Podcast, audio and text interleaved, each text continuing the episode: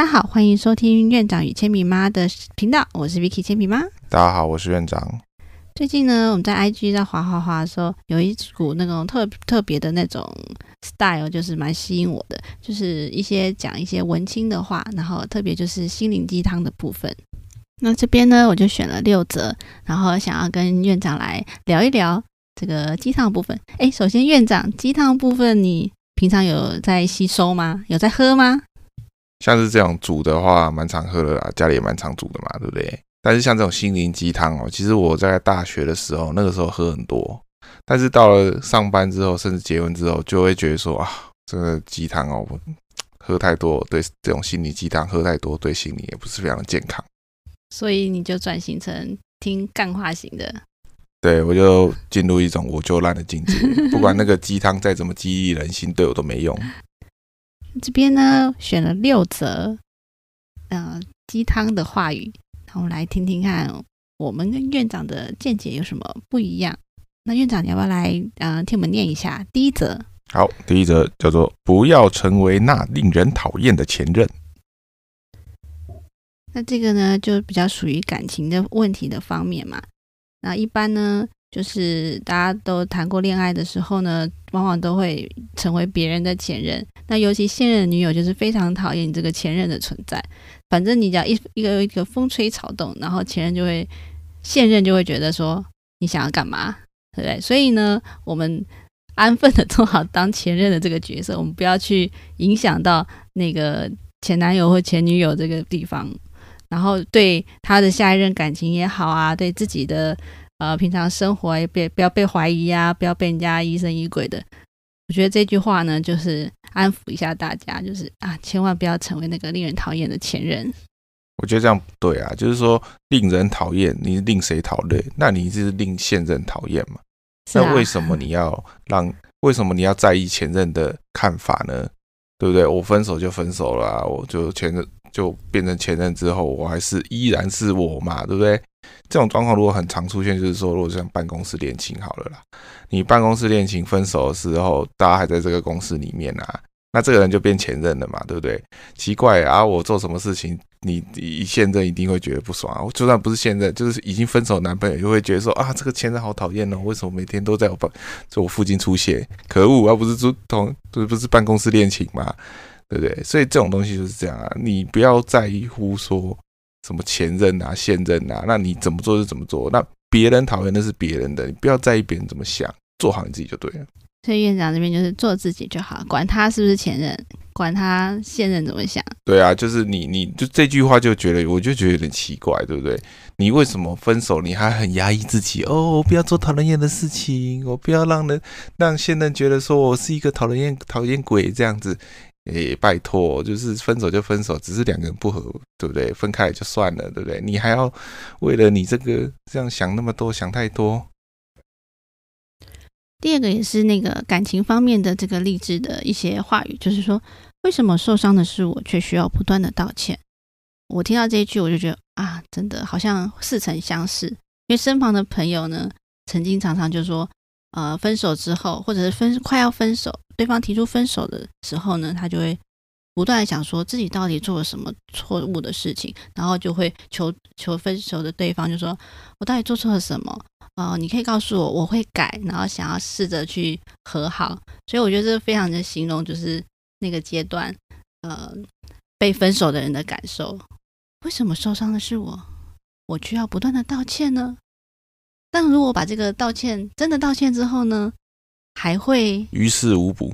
哎，我还想说还可以和好吗？没有的，这种这种问题就是很无聊。就是说，在男女之间应该是平等的嘛，对不对？那如果你分手，也就是分手，就两个人就是不和，就是不和嘛，就是。不合，好不好？没有说你做了什么事情哦，又一定要道歉，就也没有说你做了什么事情就一定是对方的错，对不对？然后不道歉就要分手，小孩子哦，哦，对不对？不道歉说哦，我不要跟你在一起，不要跟你在一起，对不对？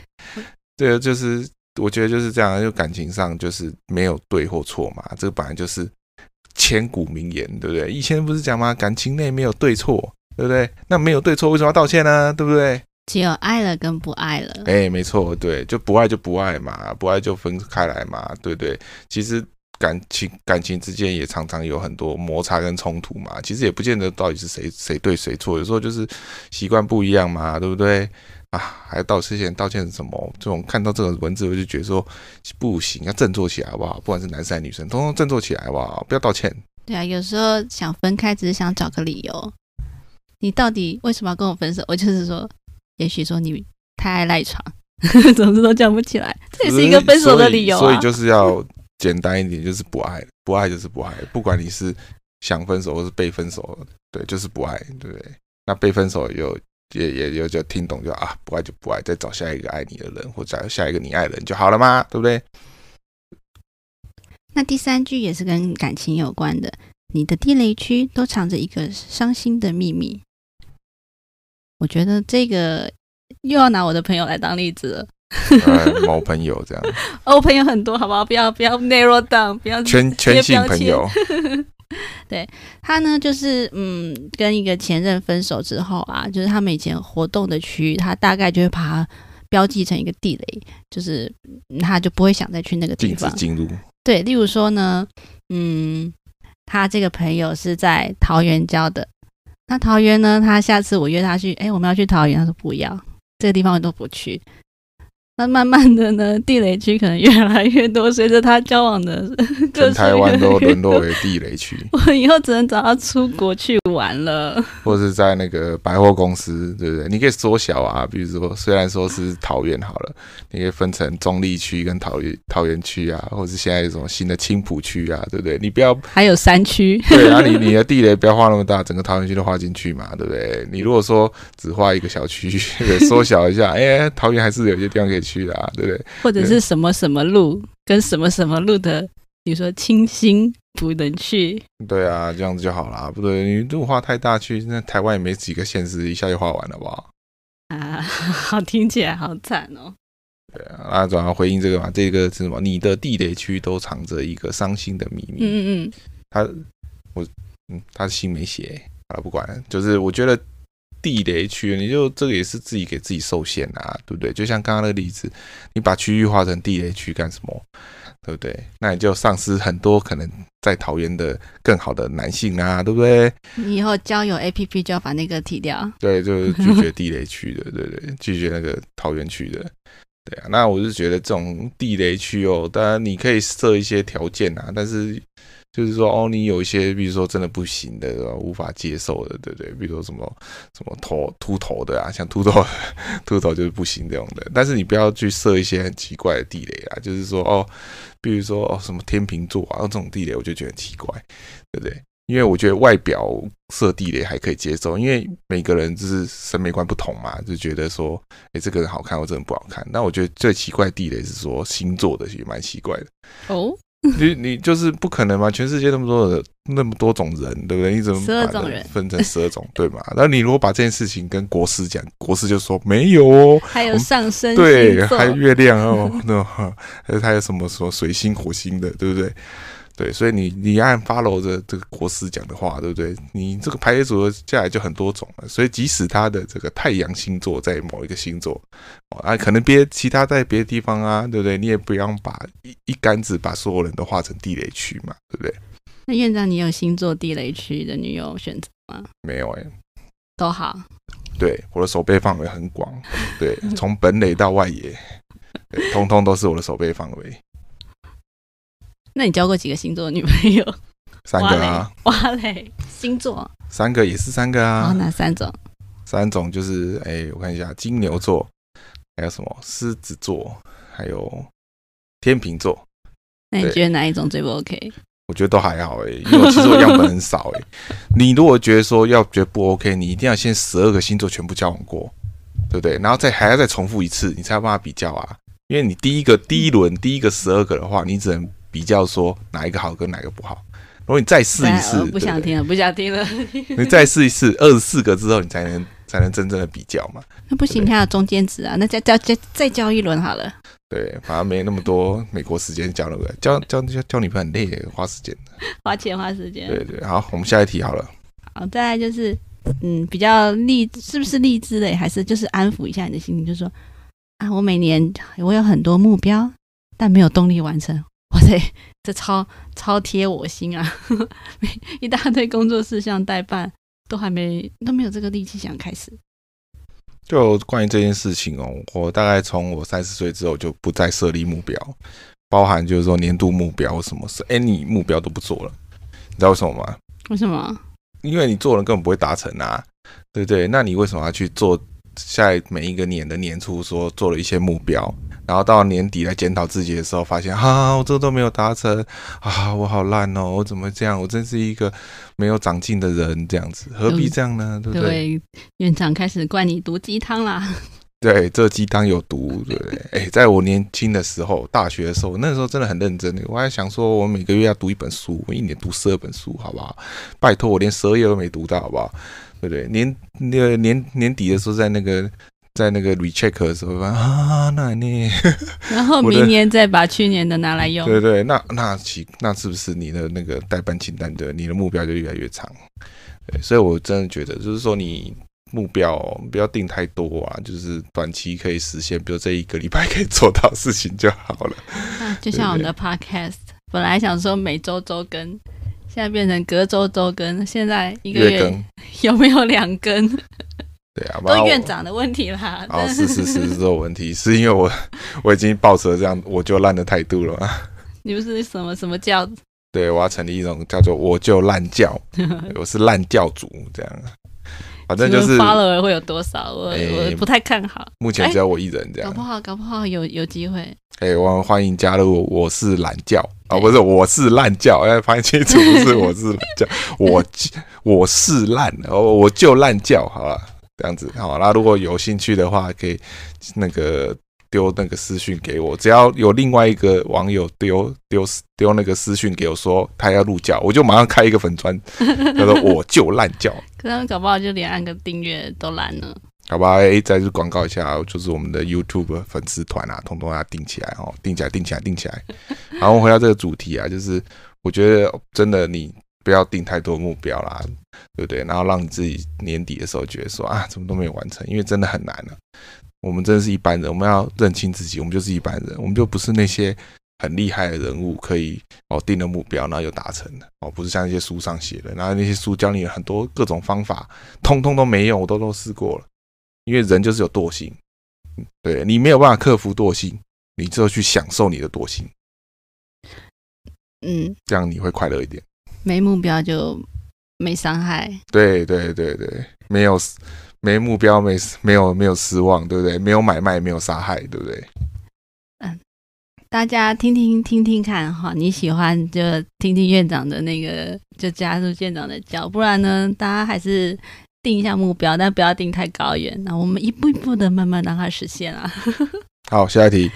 下一个就是兴趣多又有什么不对呢？哦，对，这对这个我觉得还。我觉得感想还蛮多的，像我就是本人就是兴趣很多的，例如说呃球球类就会打羽毛球，然后还会有什么弹乌克丽丽、弹钢琴，还有还有什么院长你就觉得我什么才艺你就突然都想不到的，唱 rap。啊，唱 rap 吗？就那人脱口秀，是不是？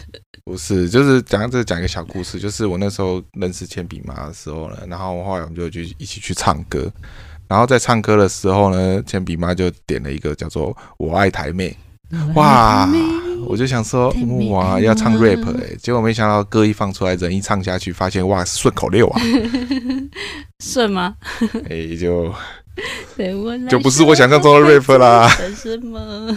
不是我想象中的 rap 啦。好啦，自以为唱歌唱的很好听，rap rap 的很厉害哦，然后就感觉自己多才多艺，但是有点缺点啦，就是不够专精，不够深入，每一个都是略懂略懂。好啦，回到这一句话，兴趣多又有什么不对啊？唯一的不对就是你荷包不够多。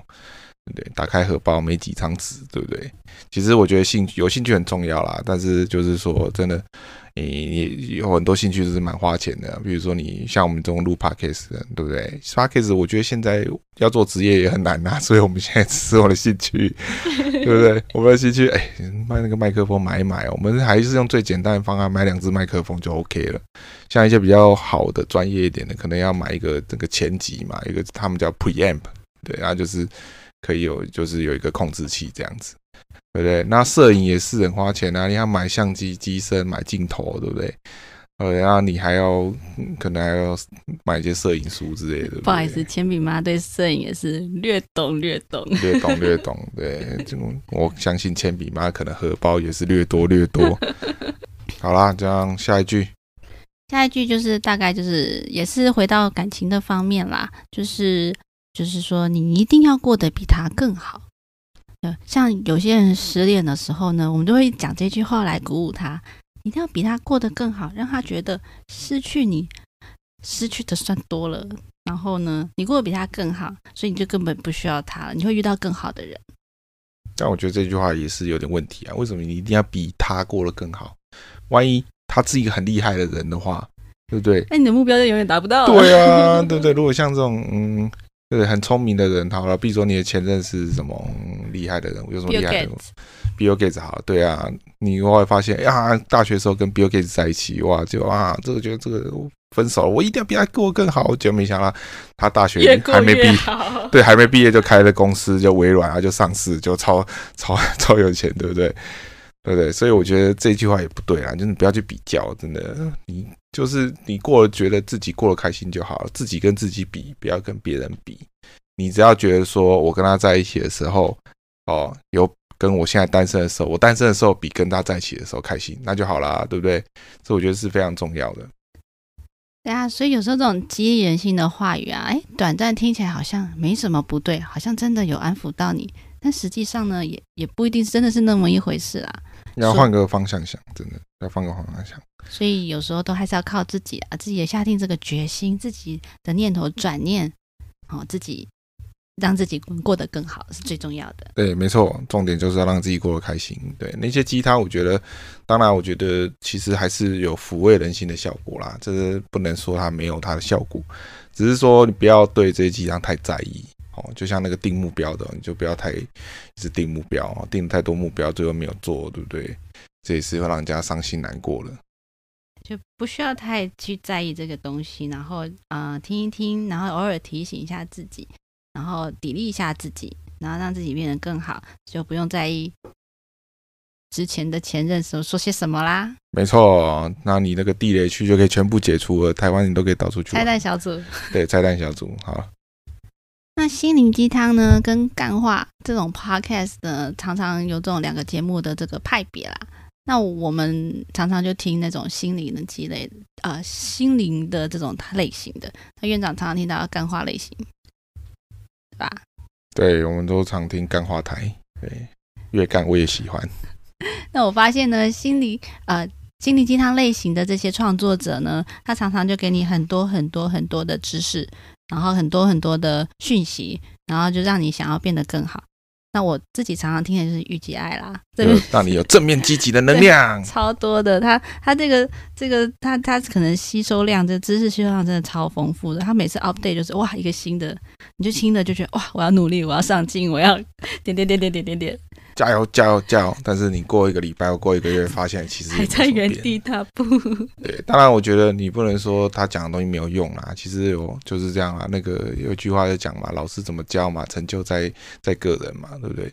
所以最终还是看你个人啊。但我觉得最重要就是说，你不要把这个鸡汤，把它作为你的那种目标，让你当时没有达成，让你过得很不开心。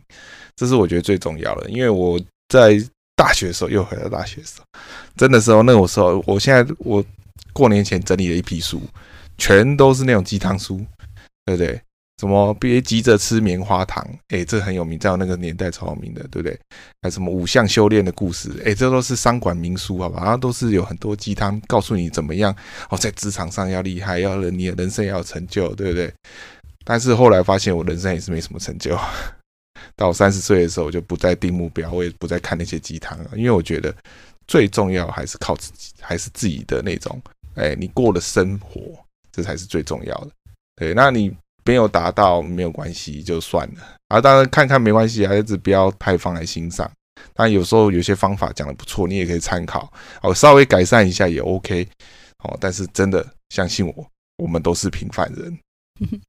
像那个干话台啊，我就比较常常去听那个 Nash，就是美食加干话。哦，他的干话台可干哦。他真的就是两三两三句就来干干话一下，然后美食照讲，对不对？但可是我都听他干话的地方，美食讲什么都忘记了，但他干话讲我都记得很清楚。对，然后播放的频率。